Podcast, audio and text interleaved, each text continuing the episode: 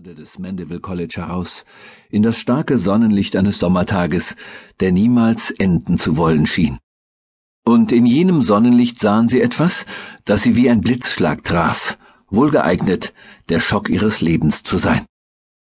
Noch ehe ihnen etwas in der Art einer Katastrophe klar wurde, wurden sie sich eines Gegensatzes bewusst. Sie selbst stimmten auf sonderbar ruhige Weise mit ihrer Umgebung überein.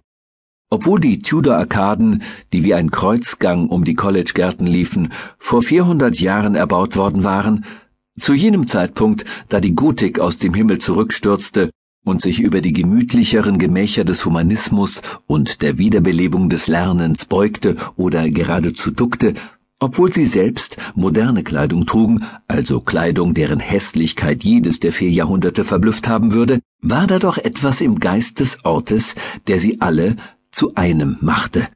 Die Gärten waren so sorgfältig gepflegt, dass sie den höchsten Triumph feierten, unbesorgt auszusehen. Die Blumen selbst schienen schön durch Zufall, wie elegante Unkräuter, und die moderne Kleidung wies zumindest all jenes Pittoreske auf, das durch Unordentlichkeit hervorgerufen werden kann. Der erste der drei, ein großer, kahler, bärtiger Maibaum von einem Mann, war mit Barett und Talar eine bekannte Erscheinung im Binnenhof. Der Talar glitt ihm von einer seiner hängenden Schultern. Der zweite war sehr breitschultrig, klein und massiv, mit einem ziemlich fröhlichen Grinsen, normal mit Jackett bekleidet, den Talar über dem Arm. Der dritte war noch kleiner und in seiner schwarzen klerikalen Kleidung sehr viel schäbiger. Doch sie alle schienen zum Mandeville College zu passen und zu der unbeschreiblichen Atmosphäre der beiden alten und einzigartigen Universitäten Englands. Sie passten dazu, und sie gingen in ihr auf, was dort als das Passendste betrachtet wird. Die beiden Männer, die da auf Gartenstühlen an einem kleinen Tischchen saßen, bildeten eine Art brillanten Schmutzflecks in dieser graugrünen Landschaft. Sie waren fast vollständig in Schwarz gekleidet, und doch glitzerten sie vom Kopf bis zu den Füßen, von ihren glänzenden Zylindern bis zu ihren perfekt polierten Stiefeletten.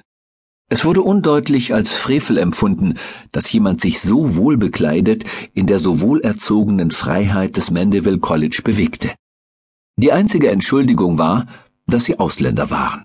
Der eine war ein Amerikaner, ein Millionär namens Hake, gekleidet auf die makellose und glänzende Herrenweise, die lediglich die Reichen New Yorks beherrschen.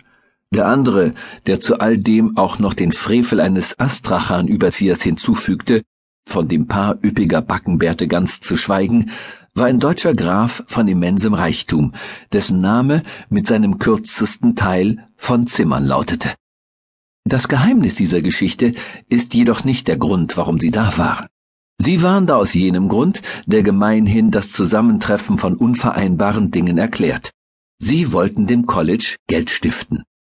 Sie waren zur Unterstützung eines Planes erschienen, den eine Reihe von Finanziers und Magnaten aus vielen Ländern unterstützte, nämlich einen neuen Lehrstuhl für Wirtschaft im Mandeville College zu gründen. Sie hatten sich das College mit jener unermüdlich gewissenhaften Besichtigungsweise angesehen, zu der kein Sohn Evas fähig ist, außer dem Amerikaner und dem Deutschen. Und nun erholten sie sich von ihren Anstrengungen und betrachteten feierlich die Collegegärten. Soweit, so gut. Die drei anderen Männer, die ihnen bereits begegnet waren, gingen mit flüchtigem Gruß vorüber. Doch dann blieb einer von ihnen stehen, der kleinste der drei, in der schwarzen Klerikerkleidung. Ich muss sagen, sagte er mit dem Ausdruck eines ziemlich erschreckten Kaninchens, mir gefällt der Anblick dieser Männer gar nicht. Guter Gott, wem sollte er? Stieß der große Mann hervor, der zufällig der Master von Mandeville College war.